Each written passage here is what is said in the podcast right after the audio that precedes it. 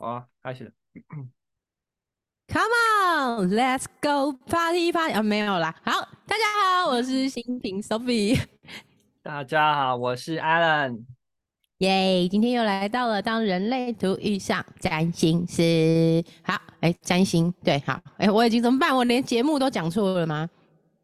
一一时太松，好，没关系，反正我们就是如此松的一个节目。那今天呢是十一月十五号，星期三。然后呢，今天要来聊什么？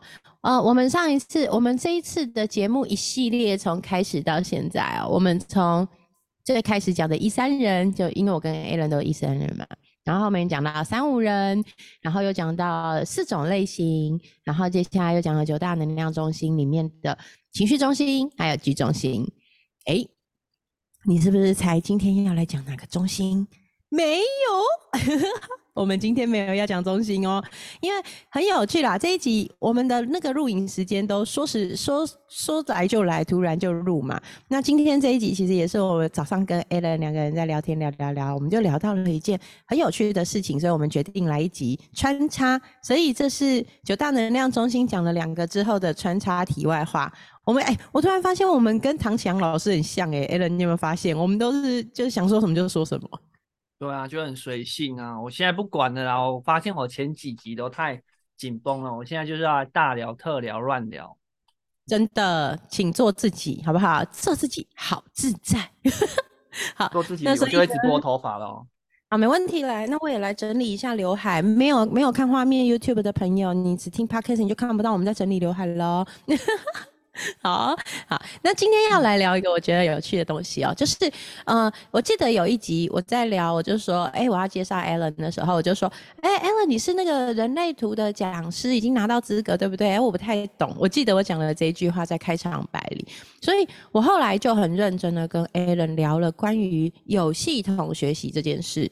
那我自己当年，因为我是十八年开前开始学接触身心灵嘛，包含塔罗啊，还有占星，当时还没有一个完整的架构。那当然，后来占星也有完整的学院模式。那后来亚洲人类图学院出现了之后，其实我对人类图也是有兴趣。那可是当年的我，因为后来慢慢进入了婚姻，进入了家庭，我没有那么多的时间，所以后来我没有走学院体系来做学习。但是 Alan 他是一个从亚洲人类图学院从初阶课程一路进阶到讲师，完整的历程都学完的一个非常专业的人类图分析师，还有而且是讲师。所以我想要来采访一下 Alan，在完整的学习这个人类图的过程中，你是怎么一步一步一步走到？现在哦，因为我觉得这是一个蛮需要毅力、蛮需要热情，也要对自己的未来方向很坚定、有愿景的一件事情。那 Alan，你最早期是怎么开始接触、认识到人类图啊？嗯，一开始呃，很好玩的是，那个时空背景是在二零一九年，那时候我在超商上班，已经四五年的时间了。嗯哼哼，我一直以来都会对于那个人生的方向这件事情感到感到很彷徨，然后就会一直去想说，就回归到上一集嘛，居中心空白嘛，我自己没有人生方向，我就会一直去想说，我这辈子到底要干嘛？我每天都帮客人饮印泡咖啡、挤冰淇淋，十八般武艺样样精通，但是我觉得好累哦，我觉得我好像没有一个很踏实的东西跟专业能力在身上。然后那时候，其实我一直在想我要干嘛，直到有一天，就是我太太的哥哥，就是我老婆的哥哥，然后回来的，回来的时候，他就偶尔跟我聊人类图，他就说：“哎，你知道网络上现在有个人类图吗？”我说：“那是什么？”他就说：“哦，就是那个人类图的网站进去啊，然后你只要输入你的出生年月日，就很像有一个你的占星的星盘或者是八字的命盘。”那我就很好奇嘛，因为。我的个性是很喜欢这种神秘学，嗯，我在国高中的时候就开始研究星座，所以其实我也很早开始碰神秘学啊，什么神秘灵数啊，然后呃星座啊、占星那些，血型九九型人格啊，看血型，对啊，九型那个血型小将 A B O 那个我都买过啊，嗯，当我打开那个。人类图的时候，其实我有被电到的感觉。那那个是一个很难难以言喻的一个情形，就是我看到我的图嘛，我看到一个图，然后我就看到啊，有九大中心，其实我都看不懂，所以我就直接看文字。那我就是被一行字打中，就是轮回交叉，写右角度交叉之伊甸园，我就是被这行字打中。我就想说这是什么？我从来没有看过，哎，就是什么人生角色，那个时候还看不懂，就是人类图白纸一张。嗯，可是我就很想知道说，轮回交叉伊甸园是什么？因为伊甸园看起来很酷，我也懂伊甸园的故事，就是吃苹果然后被赶出伊甸园的故事。我就很想要知道我的星盘是什么。嗯，然后我就开始去研究人类图。那个时候资讯还没有很发达，我就上网看 YouTube，然后看人类图。那我打开的时候是 Joyce 的影片，所以我就把 Joyce 的影片全部都看过一轮。那那个时候我就觉得说，这个女生好厉害哦，她讲的东西好有脉络，好让我觉得很喜欢。那我很喜欢这个老师，我决定我要去上课。在上课之前，当然也想过说要去解读，可是那个那时候一个小时就要四千五，然后我又是一个很铁齿的人，我不相信有个有人可以在一个半小时之内把我的人生解释清楚哦，不要，我要自己学。我就开始去学一阶，那一阶那个时候我很期待，因为我根本不懂不懂体质，所以我上一阶的时候我就以为我可以知道轮回交叉，我以为我上完一阶 之后我就可以知道轮回交叉，我就可以花这个钱，我就可以不用再来上课了。我那时候只是单纯想知道自己的人生使命，我已经知道轮回交叉讲到的是人生使命了，我已经知道了，所以我就很想知道，结果嗯。上一阶的时候，其实也很忐忑，因为一阶就要一万四千五百块。那时候在超商工作，就一一万四千五很贵，很大。一万三千五很多啦，差一万三千五，我就跟我老婆研究两天，我很怕是诈骗集团，然后怎么办？可是我又很想知道，因为坊间很多奇奇怪怪的课嘛。可是我很想知道一定也是什么啊？那二零一九年网络上又没有那个轮回交叉的讯息，我就很想知道。然后上完了之后。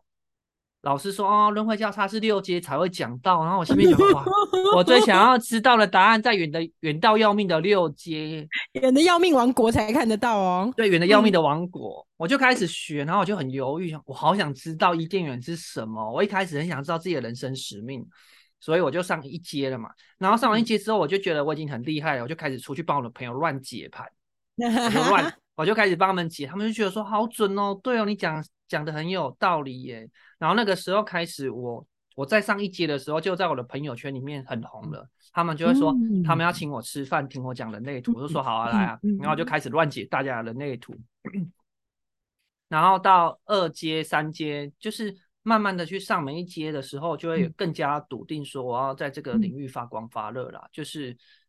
一方面是来自于我的解读，我的同文层他们很喜欢我的解读，然后也会觉得说我讲的东西他们能够接受，他们给我很大的信心，让我觉得说，哎，这个东西我可以经营。那一方面，我其实是想要知道自己是一个怎么样的运作。我一开始只是想要知道自己，那后来慢慢的帮助很多人之后，就会觉得说，那我就继续钻研下去，拿到分析师资格，花了五十万。哇！哎，Allen，我我突然想到一件事情，因为你刚刚有提到有一个很关键，就是嗯，你对于神秘学非常有兴趣。这时候我要来乱入一下，我记得你记你有说过，你有一条通道是头部到那个逻辑中心的通道，是跟神秘学有关的。你要不要说一下这个？我在想，是不是这个也对于你这么快速就 get 到你对于人类图的这份喜爱，然后又连接到你的学习经历历程，是不是？然后还有你的解读，跟这条通道是不是也蛮有？关系的，对。哦，是是，这条通道影响我蛮深的，嗯，因为我的六一二四的通道的行程是落在月亮跟金星，嗯，然后我的月亮已经开了一次六十一号，我的金星又开了六十一号，所以我的价值观在我跟我的驱动力里面，神秘学六十一号是神秘学，所以我对神秘学非常的热爱。也就是这个神秘学不是只是一些未解的谜，而是说它有一个更高、更高的力量、更高的原则可以去解释万物。这件事情令我着迷。比如说《易经》就是这个嘛，它有关乎人性，它不像其他的。譬如说，我最讨厌的就是孔子啊，就是一直在那边一一天到晚仁义道德，其实我不是很喜欢，因为不符合人性。我不喜欢那种很。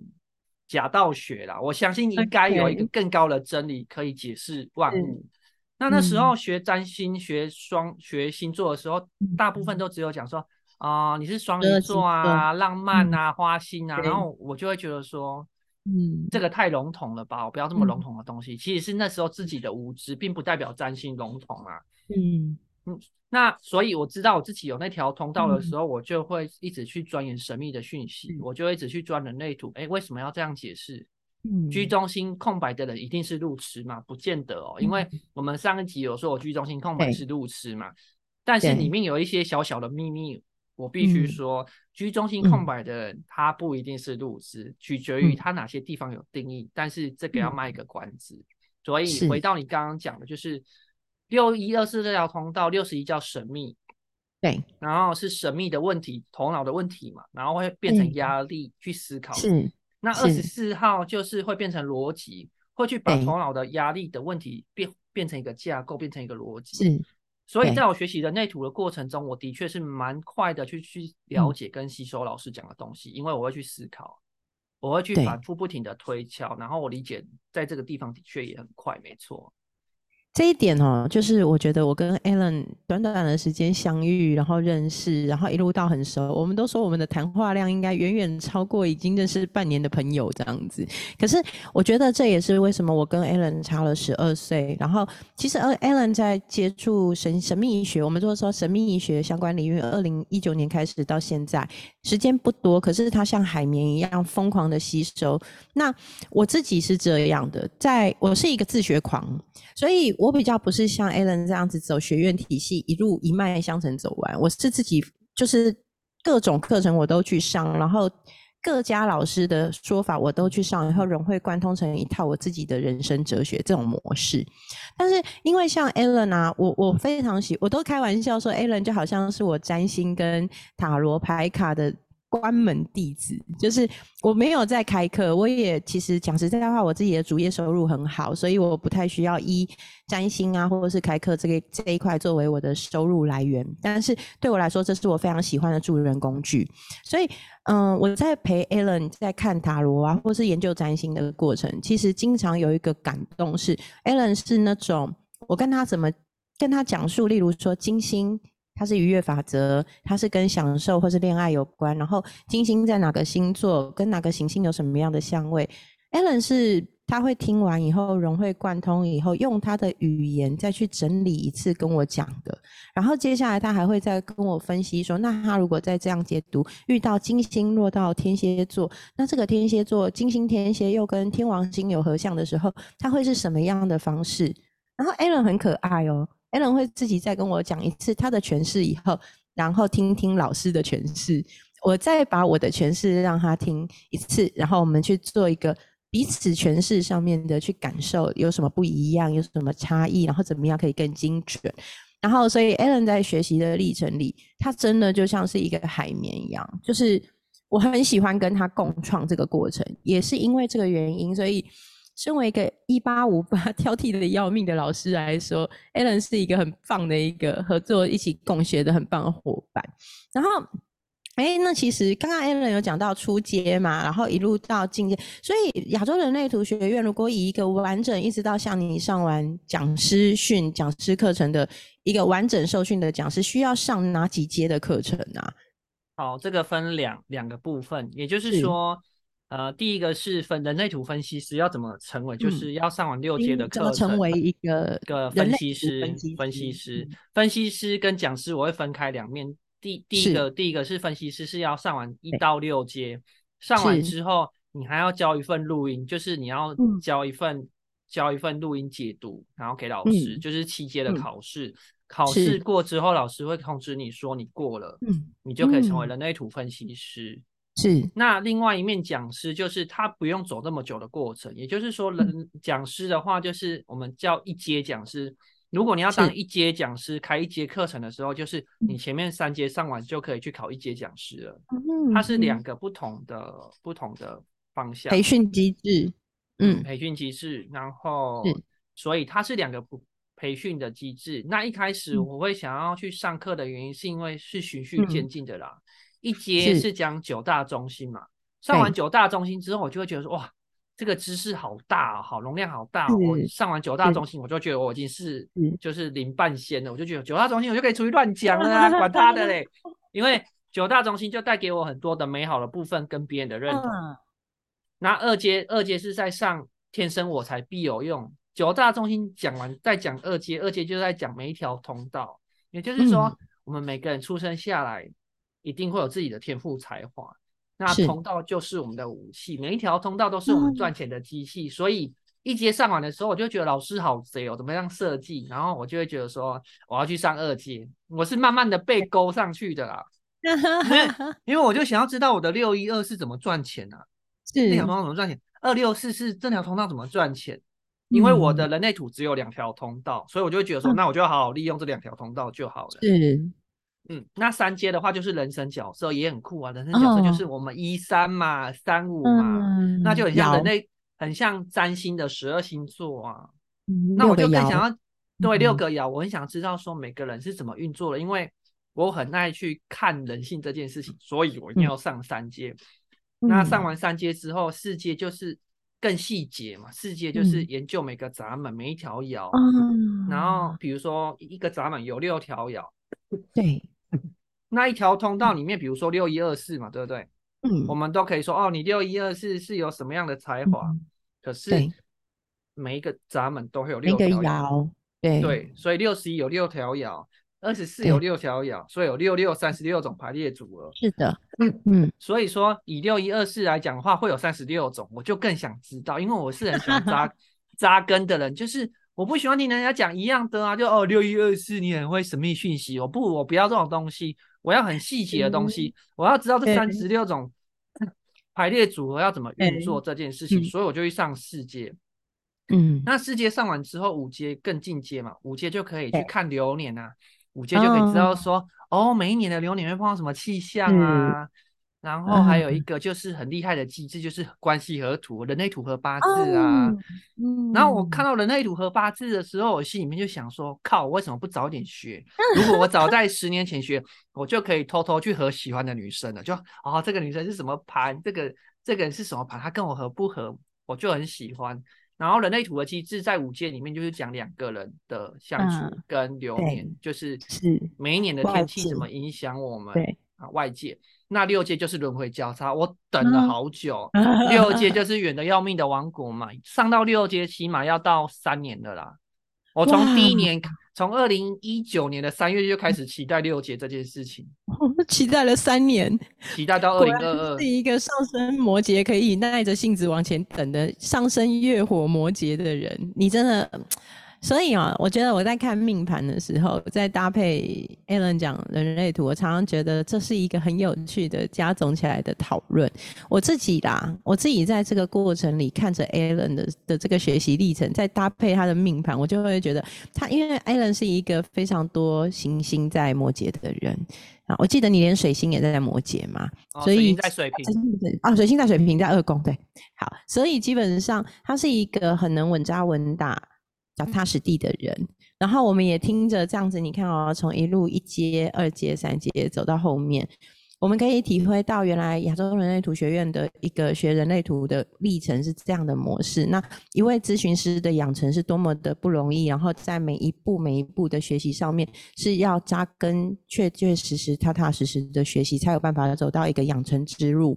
那我自己在学的时候，我觉得其实，因为我常常，因为我毕竟是学占星学了十几年嘛，那我在听 Alan 分析人类图，它跟对应映照我自己学占星，我常常会有一种条条大路通罗马的感觉，就是每一个法门，其实我们最后都是那个宇宙唯一的那个道，其实就是所谓易经嘛，易经里面那个道，易老庄里面道德经的道，所以我常常会有这种感觉，再加上我觉得人类图。Alan 给我一个很，我觉得他很酷的地方。我学易经学了也是十八年，因为我很早就开始学。可是我常常都说我易经学的不好，因为易经真的不是一个容易学的法门。那 Alan 他很强项的是，他把每一个闸门、每一个卦，每一个卦的爻都记得这件事情，对于我一个记性，我的脑跟海跟那个黑洞一样，因为我月亮天蝎嘛。如果大家会说掌管记忆其中一部分的行星是月亮来说的话，我月天蝎在十二宫，所以是在一个深不见底的地方。我所有的记忆都储存在海底，但是要把它捞出来，你知道大海有多大吗？然后天蝎又是一个很深沉的地方，所以其实我看着 Alan 在讲，每次分析每个。挂每个爻每个通道每个闸门，我都觉得哇，这个人的脑记性怎么能这么好？因为我是靠我的是靠大量的食物实战在记忆的，所以我是一个没办法硬背的人。可是 Alan 是真的可以把每个闸门每个通道都。清清楚楚，如数家珍，我觉得这是他很厉害的一个本领。而且最厉害的是，因为就像刚刚我们说的，Alan 的水星在水平二宫，所以他把所有的智慧、智慧财产全部都变成他最棒的资源库。然后他随时是可以去用很活灵活现、水水平那种很有脑洞，然后又很新，然后反应又很快，然后快、很准、犀利的那个风格去。不管是文字也好，或是语言也好的表达，精准的切中要害，所以跟 A 人在谈人类图，常常让我觉得哇爽。然后还有就是有趣的事情，是我后来才发现，原来人类图看流年是一件非常有趣的事哦，跟星座看占星看流年又不太一样。那占星其实我都说占星的流年有几种，一种是太阳回归盘，我比较常看的太阳回归盘就是每年我们生日。太阳会走回到你出生的那个星座度数，那个那个时候产生出来的那一张命盘。它是你今年的生日到明年生日的流年，然后呢，我们会去看太阳回归盘的月亮落在什么星座，你会用什么样的方式展现你的心情、你的安全感，然后你会怎么去展现你的情绪，再去看整张盘带给你这一年会是一个什么样能量状态的展现，你会在哪一个宫位发光发热，你会在哪一个宫位需要特别注意。后来我就发现人类图也有像这样子的一个生日的一个。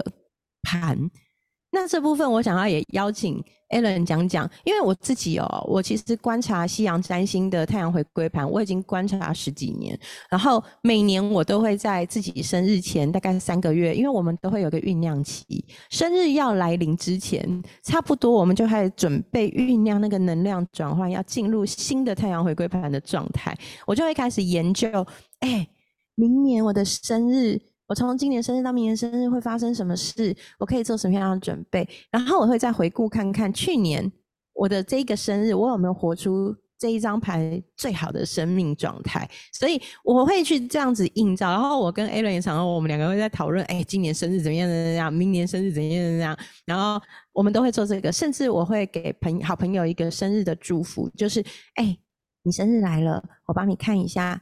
给你一个生日的锦囊，告诉你说，接下来你的今年生日，你可能会遇到什么样要注意的地方，然后你会带着什么样的祝福过这一年。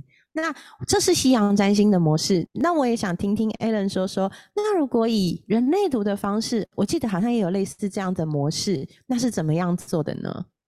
就一样啊，然后就没有了啊，就要开玩笑，就你看就愣住，一样啊，结束句点，好啦，因为因为。太阳回归，或者是，或者是你讲的流年，或者是土星、天王星对分，海龙，其实都是一样的嘛。你会以天文学来讲，太阳回归就是太阳走走一圈啊，回到你刚刚讲的同一个度数，也就是我们出生太阳在哪个位置，然后它要转一圈回到那个地方，就是过了一年嘛。太阳的轨道周期是一年嘛。那土星回归就是二十九年绕一圈嘛，没错。那天王星对分，天王星一圈是八十，一天王星一圈是半回归，半回归一半就是切是。四十二，然后凯龙星是五十，大概没错是五十岁一圈，所以其实都是一样的东西，我们都在讲一样的东西。嗯，你你说的那个前三个月也是一样的状态啊，不就是殊途同归啦？我们都是在讲一样的范畴。嗯，因为我很喜欢我的老师的一个说法，他就说哈，我们的人生就像是一场舞台剧，我们来到地球上有一一部属于自己的电影，一部属于自己的舞台剧。是，那一部舞台剧里面一定会有场景的换幕，有可能会有三个换幕。那每一个换幕就很像第一个换幕，就是二十九岁嘛，人生要换幕啦，已经开始要变成大人了，变成呃星星就是占星上的大人啊。一般来讲，我们感觉得二十岁才是大人嘛，但是二十九岁过了之后，土星三十而立，对，才会有成熟的感觉。嗯，所以前面三个月 它就是一个淡路嘛，就是你在看舞台剧的时候，它会慢慢布景慢慢换，它不会你生日一到，然后就整个。就突然变成那个样子，的概。念，对对，它就一个慢慢淡路、淡路、淡路，然后到你生日那一天，就是整个完全进入，没错。然后就会有三个幻幕，然后就可以去感受说这一年到底会发生什么事情。嗯，那土星回归、天王星对分跟凯龙都一样，只是我们在看的过程中会有一点点些许的不同。你可能是在看你。对于你刚刚讲的月亮，譬如说太阳回归，你说的就是你今年月亮的情绪会怎么运作嘛？嗯，那我们在看人类图的时候，我们在看这些行星，这些行星在人类图代表的是人，也就是说我们在解读的过程中就会说，哦，今年会有一个怎样的人出现在你身边哦？月亮可能会一个人以月亮的身份出现，带给你驱动力，然后水星就会有一个水星人，他会一个表达方式出现在你身边。火星就是会一个不成熟的巴拉塞在你旁边，我开玩笑的啦。火星是一个不成熟的能量，所以它多多少少都有一点冲劲动能，但它不见得是那么的完整的能量。那金星就是价值观嘛，就会一个人出现在你身边，可能给你一个价值观。对我们类似的解读就是这样的。对，对，所以其实我觉得这都是一个很棒的一个自我觉察的认识工具，所以。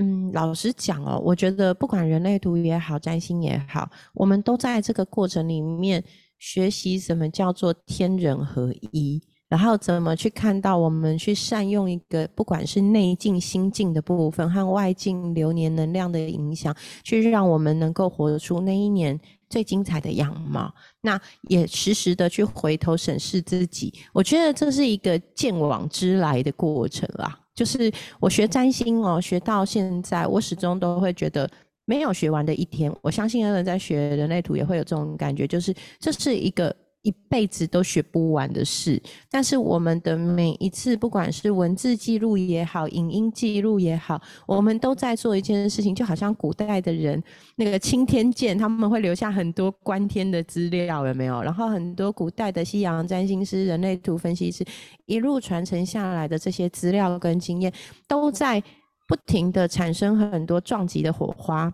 而这些火花留存下来的过程中，我们都可以在这里得到很多的讨论，然后很多的感受，然后在这里我们也成为宇宙还有时间之流里面的其中一个小小的分子，而我们留下了很多我们对人、对生命、对这个环境还有对外境的一个观察记录。我很喜欢这样的一个角度。然后我自己也因为这样才会开始从很早期，我我其实很早，我从那个二零零四年开始学神秘学，我从 Sina 就新浪部落格，然后一直写到无名小站，一直写到匹克邦，到现在有一搭 没一搭的写 Facebook，甚至很开心遇到了 Alan 以后，又重新好好的来录这些节目。我觉得我会有这些记录的历程，当然每一个时间段，因为我是一个一三人，你知道吗？常常每隔一阵子就会切断，所以你就知道我换过这么多平台，对。但是切断的过程，我都一样留下了这些珍贵的记录，跟不同时期的朋友有了新的火花，然后我们也很欢迎在此刻。如果你也来看我们的节目，你也在这里感受到了火花，非常欢迎你留下你的文字，留下你的留言，留下你，甚至你可以 email 给我们，或是在我们的 Facebook 留言讯息留言，因为其实这样的火花是弥足珍贵的。而在这个，就像当初，如果我看到 Alan 的 Facebook 粉丝专业，我们没有传这个讯息给他，他永远不知道有一个人。在某个角落里，很欣赏他写的点点滴滴，好想认识他，好想要跟他做朋友，甚至永远不会。如果我没有传出这个讯息，我们永远没有机会打开这份缘分。甚至谁能想得到，在三个月前，我想我跟他都没想到，我们会是一个这么密集录影、录音、输出节目，然后这么棒的一个朋友。所以，嗯。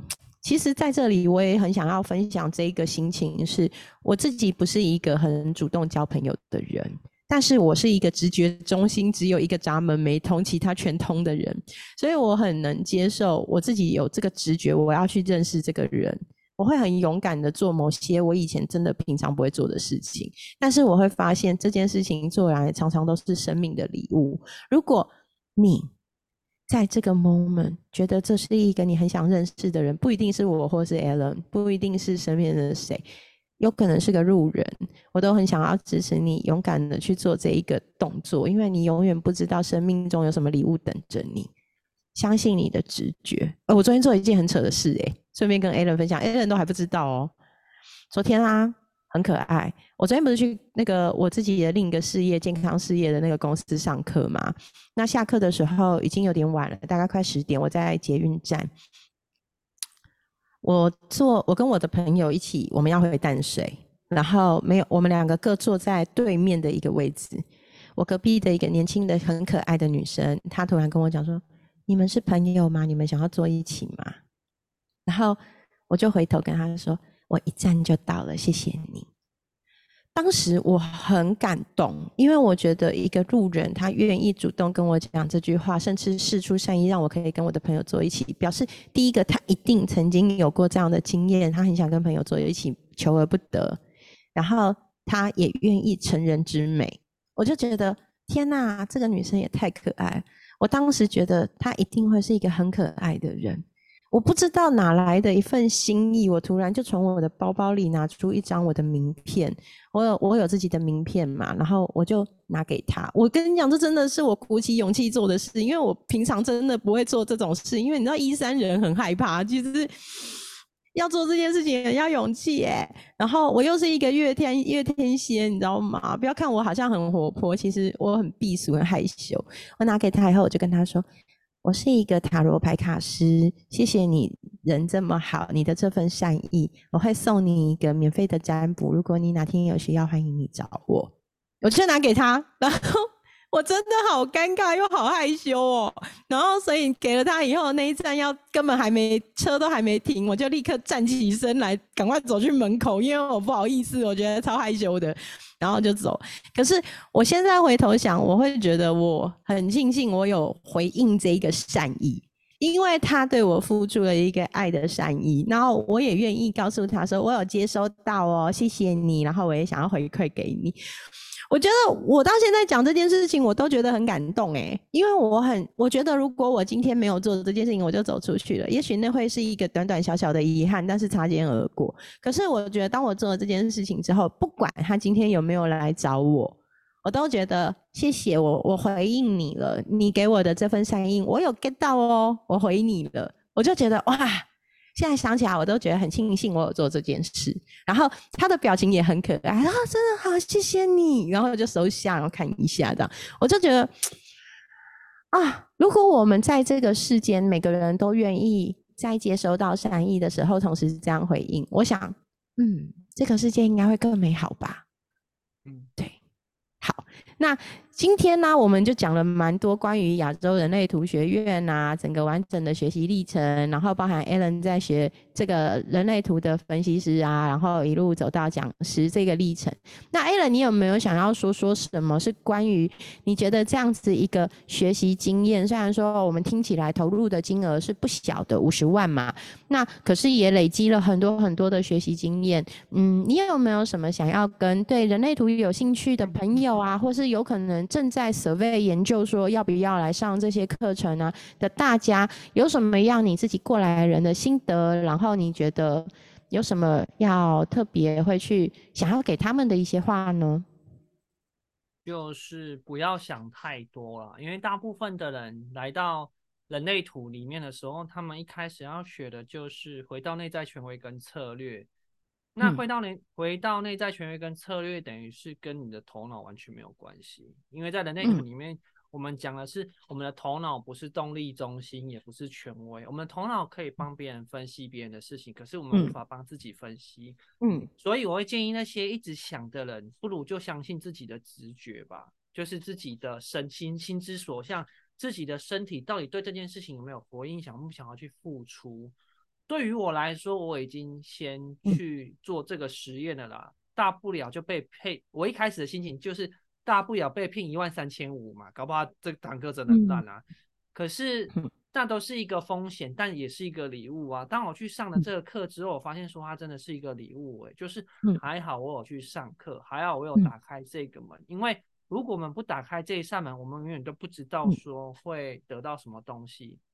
那。那个源头是来自于我对这件事情我很想了解啦，而且也没有人逼我，只是我很想知道这个答案呢。再就是那个时候，那个时候我觉得看榴莲还蛮有趣的，也就是说，大部分的人都觉得说啊，看榴莲怪力乱神或什么之类的，我就会 觉得说，我会去想一个说法，理解完之后告诉给他们知道说，看榴莲其实就很像在看天气预报啊，是，或者就很像在看中，就很像在听警广啊。嗯，你你先知道状态的，你先知道天气预报的，你就会有心理准备嘛。就是如果今天今天你知道你的流年，你今年就是会开跑车，那你又不知道哪里会有乡间小路跟泥泞，你就整个开过去的时候，你一定会觉得你今年过得超虽小的啊，你就会觉得说，你就会觉得说我今年怎么这样？但是如果你可以先先去知道说，哦，今年的天气状况，譬如说。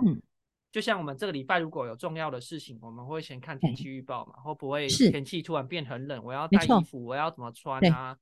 或者是说会不会下雨啊？如果这个礼拜假设这个礼拜五早上我要去台北有一个活动，那是不是我要提早出门？如果我知道会下雨的话，我是不是可以做更多的安排？那我觉得懂流年这件事情可以让我不是控制，而是去做好心理准备，就是。外在的天气是中立的，他们。不会因为我的担心或不担心而不出现，会下雨就是会下雨，但是。我能知道说会下雨，但我可以换另外一个心情去看待下雨天这件事情。嗯，我觉得先了解流年，先了解未来的状况，它可以带给我一个准备跟一个新的视角去看待这件事情，会让。我不会在当下就是不知所措的时候过得很内耗，因为。如果我不先看天气预报的话，我不知道当天早上会下大雨，我就会可能会迟到，然后就会把我的会议搞砸。但是如果我知道会下雨这件事情，我就会保持着平常心跟提前准备来面对可能会出现的下雨天遇到的状况。嗯，那我就可以创造出不同的结果。是，是的。哇，我觉得 Alan，你今天讲的这个啊。我要用三点来喽，来做 一个总结。我非常喜欢，而且这三点是我结合我自己。无论是我现在创了两个事业，就是大家也知道嘛，我是十二年的全职妈妈，但是我可以重出江湖，创了第一个业之后再创第二个业。那还有就是后面的这些延伸，我要分享，我把它做成三个归纳总结给大家，送给大家三个很棒的礼物锦囊，结合刚刚 Alan 说的和我自己的生命智慧。第一件事情是，首先聚焦很重要。你喜欢一件事情，把一件事情好好的、深入的学学习到变成专家，请你一定要聚焦。所以，如果东学西学，这个也想要，那个也想要，每一个都只学到了一半的路，你只能当半瓶响叮当的水。所以，像 Alan 这样子持续坚持走到底，他可以很光明正大对大家介绍：大家好，我是人类图分析师，我是人类图讲师，认证的讲师。当你是拥有这样子资格的时候，你能站上舞台成为权威，因为你的底够深，你扎根的基础是够的，所以你累积的学习这件事情是第一点。第二点很重要的一件事情是即知即行跟人脉圈层的累积。什么叫做即知即行跟人脉圈层的累积？如果你觉得你想要学习这件东西，不要只停留在想，要去做。因为没有去做，永远不会发生。而在这个过程里，在学习不同的法门、不同的学习的时候，第一件事情就是你会遇到不同的同学，不同的同学会带给你不同的火花，而这样子是有机会改变你的人脉圈层的。因为你的人脉圈层会从你日常生活，同样都是跟你一样的圈层，慢慢开始开创出一群跟你一样认真、积极向上。而且真正想要好好努力扎根在专业上生根的朋友，认识这样的朋友，第一个成功的第一步，因为这样的人很有很大的机会，他会是成功人士。而且你会吸引更多跟你一样有专业的成功人士来到你的身边，就像我跟 a l a n 在一起啊。对，第三个重点是，哎，天人合一。我们永远不知道我们的未来会走向哪，但如果有一份地图，让你可以看过、参透了，知道未来有可能去到哪，我可以掌握未来什么样的资源，我可以注意避开哪些坑。这张地图你要吗？很多法门都拥有这样的地图，占星有，人类图有，还有诶，塔罗是短暂的未来的分析也可以。但是如果你要学习它，你要掌握它。不对，你要掌握它，你要去学习它。如果你要能掌握这样的能力，首先你要去学习，学习之后你要去用，用出来之后，真正的跟你的生命经验融合在一起，你就能拥有掌握自己当下的那个能量状态，还有你的能力的权利。如果我们都不知道，就没有机会掌握这样子的机会。但是如果我们愿意，而且知道了、看到了，得要行动，把这样的能力握在你手上。我相信时机，时机。巴菲特很会看时机。我们现在说那个钢铁侠马斯克很会看时机。他们都是把 know how 掌握在手上的人，他们都是能为自己坚定坚持下去的人。如果你今天对什么事情有兴趣，你想要成为那个那个。那一个领域的顶尖，请你坚持下去，因为你就有机会把这些掌握在你的手上。好，那我觉得今天这一集哦，嗯，我非常喜欢，因为。其实，在 Alan 从二零一九年一路走到人类图咨询师、人类图讲师这样子的过程，我是看到一个他对自己的在意、在乎，以及爱自己，把自己的养成之路、专业养成之路走到现在哦。那大家，我相信大家在这个过程里也看到 Alan 在分析的过程中那些很有趣啊，而且很。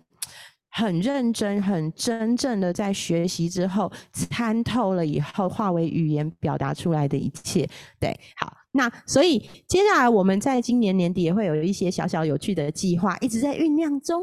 等时机成熟的时候，我们也会跟大家分享。那今天的节目呢，我们就到这里啦。Allen，我们一起跟大家拜拜，期待下一集喽，拜拜，拜拜。